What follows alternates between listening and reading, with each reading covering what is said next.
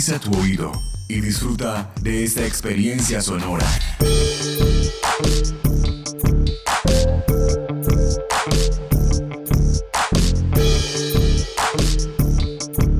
Este es un podcast UN Radio.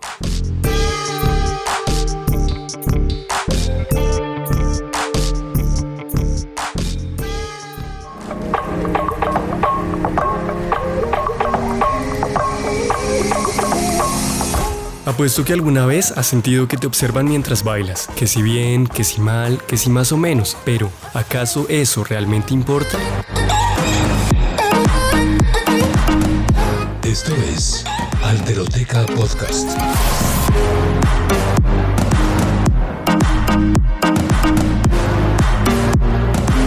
Voces que hacen y deshacen la diferencia.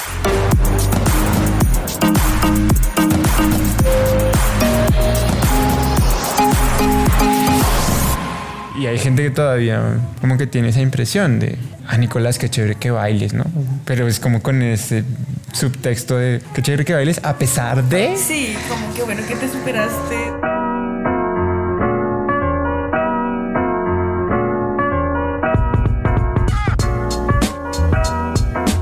La música, el movimiento y la danza. Tres palabras que son en sí mismas universos enteros, cosas con las que muchas personas pueden sentir de maneras más o menos rápidas y más o menos profundas algún tipo de conexión casi mágica. Laura Toro y Nicolás Torres vienen siendo dos de esas personas.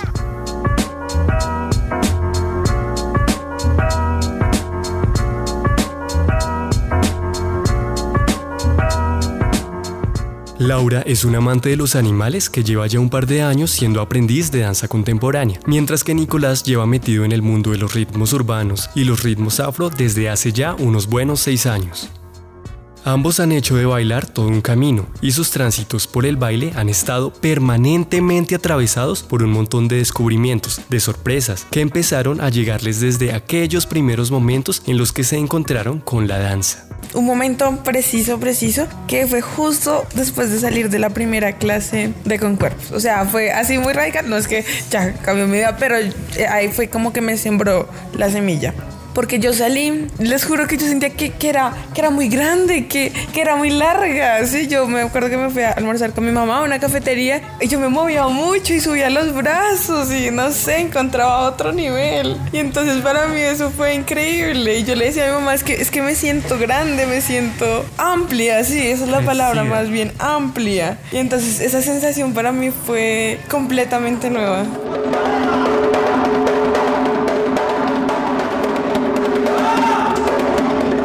Y es que ha sido bailando que él y ella se han reencontrado con un cuerpo que por mucho tiempo les había sido negado. Y al permitirse bailar, ambos se han dado cuenta de que sus cuerpos son algo que pueden tener, usar, sentir y habitar tengo un cuerpo, lo puedo mover de determinadas maneras y me gusta cómo se mueve y me llevo bien con eso, a pesar de que pues no sea como un movimiento convencional o esperable, entre comillas. Esto también fue muy bonito porque fue como que ahí empecé realmente a disfrutar de, moverme, de, de usar mi cuerpo de esas maneras. Ah, pero claro, hay un par de cosas que no les hemos contado hasta ahora. Un pequeño detalle, digamos. Nicolás ha sido operado de las piernas en múltiples ocasiones desde que era un niño, mientras que Laura es usuaria de silla de ruedas casi desde que tiene uso de razón. Pequeño detalle que, desde luego, ha marcado su relación con sus cuerpos por largos años y también con la danza. Yo antes olvidaba mucho, mucho mi cuerpo todo el tiempo. Mi mamá me regañaba mucho, por ejemplo, decía que yo era solo cabeza, que solo me dedicaba a estudiar en el colegio, por ejemplo,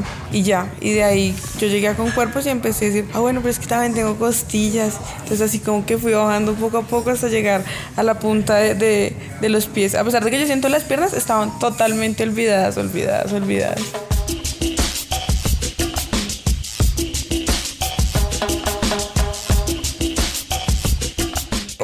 Trabajo con la maestría que me hizo pensar en eso, en por qué había olvidado mi cuerpo y caer en cuenta que lo había olvidado. Y en gran medida le dimos que, que la razón era como la medicina, como los procesos de rehabilitación por los que yo había pasado, ¿sí? Pues como que muchas personas se hacían cargo de mi cuerpo todo el tiempo. Entonces los médicos opinaban de mi cuerpo, decían qué le debía dar a mi cuerpo, mi mamá y mi papá me llevaban, mi hermano me subía, sí, todo el tiempo. Alguien estaba cargo de mi cuerpo y yo lo que tenía que hacer era qué? Pues mi única actividad en la vida, que era estudiar. Entonces pues solamente era algo intelectual.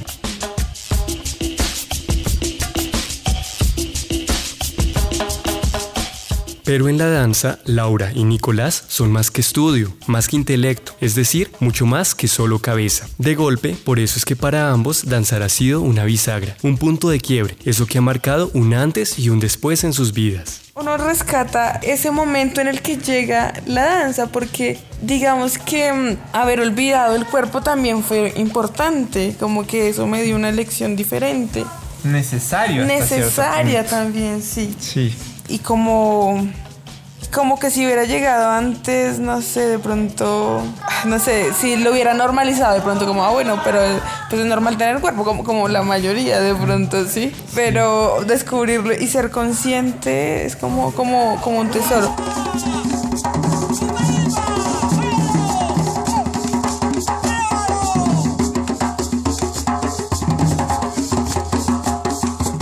Cualquier caso, todas esas exploraciones y revelaciones no han sido cosa fácil.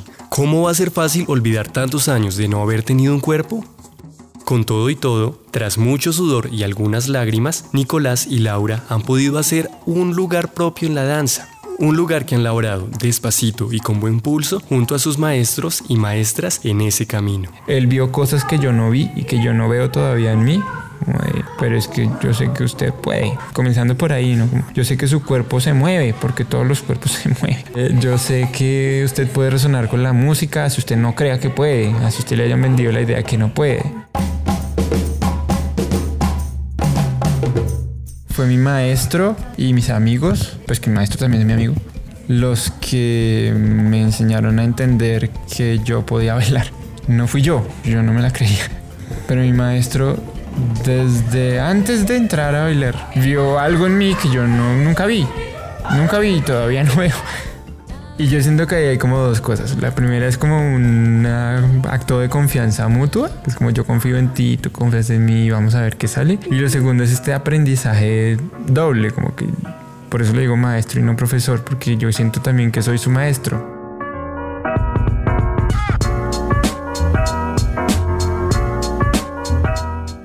Ahora, aparte de transitar esa ruta con la danza a muchos pies y a muchas manos, Laura y Nicolás han recorrido por cuenta propia otra ruta, una más personal, más íntima, una que tiene que ver con las maneras en las que sus propios cuerpos bailan y que no siempre ha estado llena de rosas y arcoíris. Siempre evitaba automirarme, o sea, evitaba los espejos, evitaba el juicio, porque Al, principio era como, no, pero mi cuerpo no se está moviendo como, no, no. Y yo todavía sigo peleando con eso, no, yo todavía no lo he superado. No sé en qué etapa vas tú, pero yo voy en nivel parbulitos todavía. No, yo todavía también me hago este tipo de preguntas, pero creo que ya no me incomodan tanto. Sí. Como que ya las habito de mejor manera, porque ya entendí que es como que, es decir, no importa que yo no pueda hacer un salto doble, un arabesco, lo que sea porque mi cuerpo tiene sus maneras y no por ser maneras que no sean las que otros hacen u otras hacen, pues son menos válidas. Bien, ¿y quién va a terminar arriba? Cinco, cuatro, tres,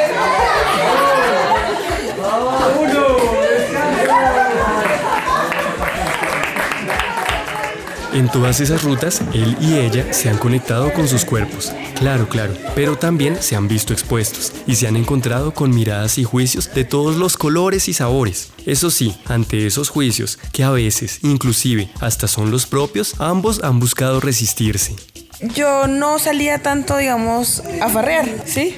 Pero entonces después de con cuerpos y ya empecé mucho a salir. Y cuando a uno lo ven bailar en una fiesta, es una cosa loca, es, es que no se lo cree la gente. Es muy extraño. Y entonces empiezan a, a salir con ese tipo de, de, cosas como, wow, es increíble que tú bailes, sí, a pesar de tu condición, severa energía, no sé qué. Ay, es como... Es como sí, pero bueno, solo pero- estaba bailando. pero, pues, sí, pero sí, es o sea, baile, o sea. normal. Sí. sí, sí, sí. sí. Sí, sí, sí, luchar contra esas impresiones a veces es difícil porque uno puede jugar con eso, pero a veces pesa, ¿no? A veces es como, yo quisiera que me dejan de mirar de esa manera cuando bailo, por ejemplo, porque uno también reconoce ciertos tipos de miradas.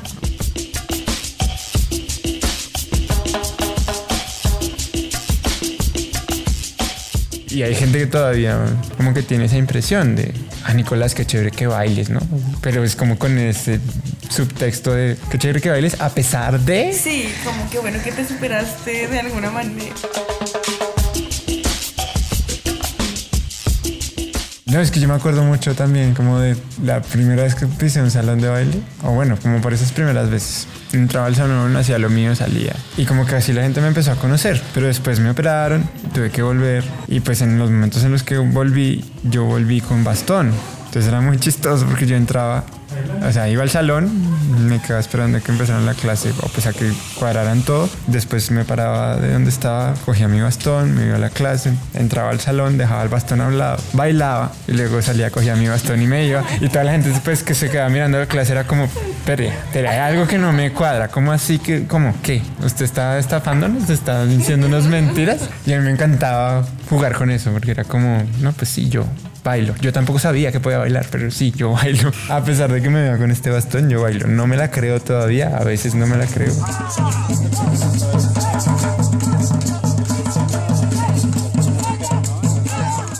Al final, para Laura y Nicolás, bailar, danzar, ha sido un camino lleno de tantas dudas como posibilidades, de tantos puentes como abismos, una cosa inabarcable y en constante expansión, vital para ser quienes él y ella son. Creo que danzar también es una experiencia, más que una actividad, es una experiencia. Y es una experiencia compartida. Hubo un momento en el que yo salí de alguna, de alguna de esas clases y empecé a sentir la necesidad de bailar. O sea, como, como comer, como dormir, yo necesitaba bailar. bailar, sí. Y yo cuando me di cuenta de eso fue como, uh, pero ¿qué es esto que estoy sintiendo? Yo jamás me había permitido estas cosas. Creo que eso lo condensé mucho cuando, no sé, estaba por la calle y empezaba a sonar una salsa y yo era como, uy, este que me bailo esto. Sí, te entiendo, te entiendo mucho. pescado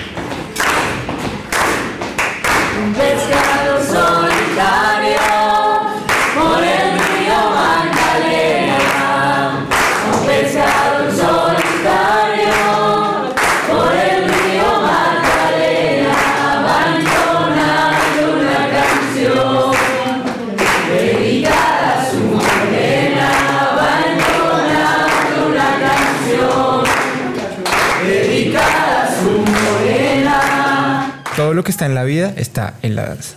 Todo lo que puede hacerse vivo puede hacerse baile. Y es también como en ese sentido, como que hay que ser auténtico bailando porque no se puede hacer, no se puede danzar no- mintiendo. O sea, no, no puedes decir mentiras bailando en ese sentido. Entiendo todas esas posturas políticas, rígidas, teorías, no sé nada, pero es que para mí lo sincero es bailar. Para mí lo más sincero, o sea, yo puedo escribir y me gusta escribir, pero para mí que me digan "A- algo sincero es el movimiento, en el movimiento no hay pierde, uno no puede ser tan impostor. Si llegó triste, se sintió triste, usted va a demostrar esa tristeza y se siente así. Si está muy feliz, también se va a sentir. Y eso hace parte de la sinceridad, más allá de las palabras. En esos ires y venires, Laura y Nicolás se han encontrado consigo mismos de diversas formas y han hecho propios muchos lugares para crear, para existir, para resistir, para rebelarse, para ser quienes pueden y quienes quieren ser bailando. Todas esas cosas que les ha brindado la danza han colocado puntos y comas en sus vidas que les ha permitido reescribirse, aunque muy seguramente sin un punto final a la vista. Yo también siento que la danza me ha transformado a mí como lo que yo soy. Yo ya no me puedo pensar por fuera de la danza. O sea, sin la danza yo ya no soy yo. Total, para mí, a mí la danza me ha cambiado la vida radicalmente. E- El arte, para mí, el arte ahora, ahora lo es todo.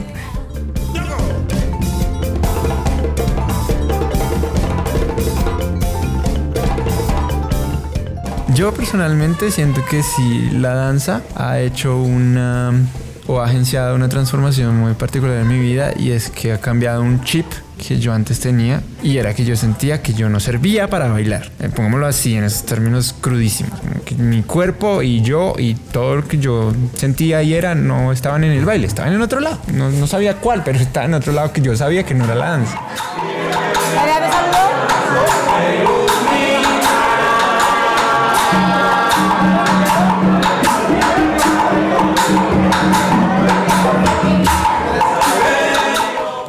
Que esa negación todavía pasa. Pasa. Uno nunca la supera realmente. Sí. Lo que pasa es que se hace un poco más reflexivo sobre, bueno, de verdad, ¿quieres negarte esta experiencia o quieres darle el beneficio de la duda?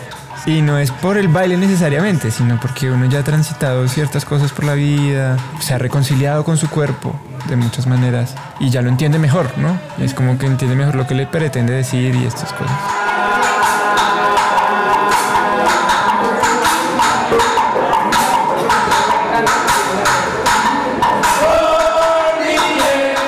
Pueden encontrar en todas las redes sociales como arroba alteroteca podcast o contactarnos a través de nuestro correo electrónico alterotecapodcast arroba gmail.com. En este episodio los acompañó Arturo Rodríguez. La producción corrió por cuenta de Edgar Huasca. Este podcast fue grabado con el auspicio del Programa de Gestión de Proyectos de la Universidad Nacional de Colombia, en coproducción con UN Radio.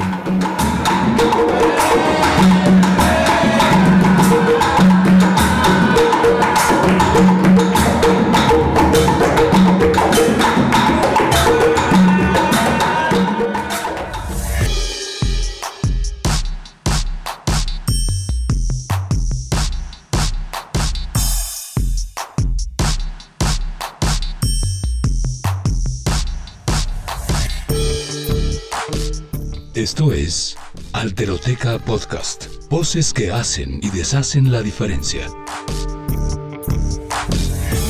Este y otros podcasts en nuestro sitio web unradio.unal.edu.co.